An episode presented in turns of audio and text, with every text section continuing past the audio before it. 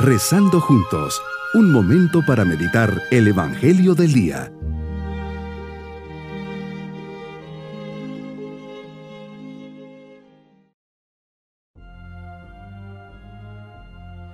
Unidos en oración, les saludo hoy sábado de la quinta semana de Cuaresma. Espero que estén contentos de comenzar este día tomados de la mano de Dios y de nuestra Madrecita del Cielo, la Virgen María Unidos en oración con San Anselmo, digamos, deja un momento tus ocupaciones, entra un instante en ti mismo, de lejos del tumulto de tus pensamientos, arroja fuera de ti las preocupaciones agobiantes, aparta de ti tus inquietudes y descansa siquiera un momento en su presencia. Entra en el aposento de tu alma, excluye todo, excepto a Dios y lo que pueda ayudarte a buscarle y así cerradas todas las puertas, ve en pos de Él. Di pues, alma mía, di a Dios, busco tu rostro, Señor, anhelo ver tu rostro. Acompañados de la palabra de Dios, meditemos en el Evangelio de San Juan capítulo 11, versículos 45 al 56. Por la resurrección de Lázaro se desencadenan dos reacciones la primera se refiere a los judíos que comienzan a creer en ti al ir a ver a Marta y María y a su hermano Lázaro. Los signos son claros y no hay cómo negarlos. El segundo son los otros, los que van a contar a los fariseos lo que ha pasado, típico de los que ponen más leña al fuego y andan detrás del chisme. Las autoridades judías deliberan acerca de todos los signos realizados por ti lo que cuentan se transforma en un anuncio solemne de tu sentencia, pues ahí deciden matarte. Y por otra parte nos conduce a la salvación, no solamente a la salvación del pueblo elegido, sino también a la reunión de los hijos dispersos de Dios, es decir, las otras ovejas que no proceden de Israel.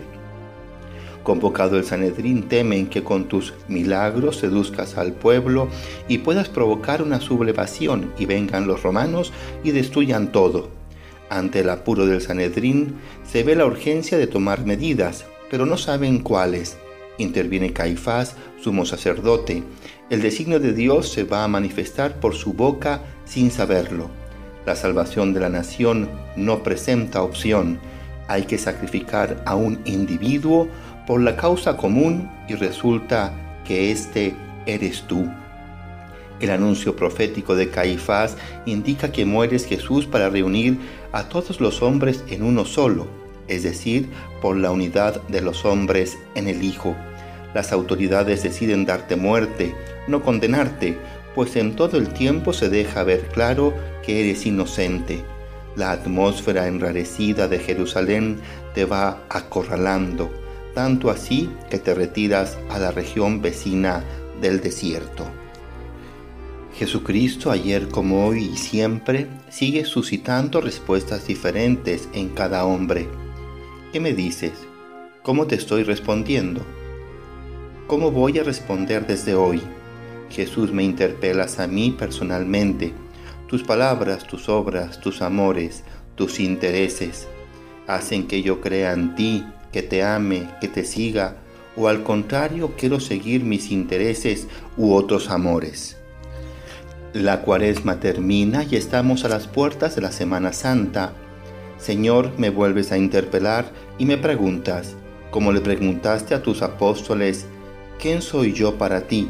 No quieres que te diga lo que dicen los otros de ti, lo que ha escrito este o aquel autor espiritual, ni siquiera lo que dice el catecismo. Todo eso puede ayudar, pero no basta, ni siquiera es lo principal. Cristo estás esperando mi respuesta personal, una respuesta que no puedo dar en plural porque me haces la pregunta a mí en singular. En esta Semana Santa vuelves a morir por mí, por mis pecados, para salvarme del infierno, para llevarme por toda la eternidad contigo. ¿Cuál va a ser mi respuesta personal a ti en esta Semana Santa? Voy a experimentar como San Pablo que me amaste y te entregaste a la muerte por mí. Mi propósito en este día, durante estos días no pediré pruebas, aceptaré lo que Dios me quiera mandar y seré testimonio del Señor ante mis seres cercanos, alegrarme de las personas cuando hagan cosas buenas. Mis queridos niños, Jesús ha resucitado a Lázaro, todos están admirados, pero no todos responden de la misma manera. Unos lo aceptan, creen y lo comienzan a seguir, otros por el contrario se encierran más hasta decidir matarlo. Que jamás vayamos a matar a Jesús de nuestro corazón. Que no tengamos envidia de las personas que hacen cosas buenas. Y nos vamos con la bendición del Señor. Y la bendición de Dios Todopoderoso, Padre, Hijo y Espíritu Santo, descienda sobre nosotros y nos acompañe y proteja en este día. Bonito día.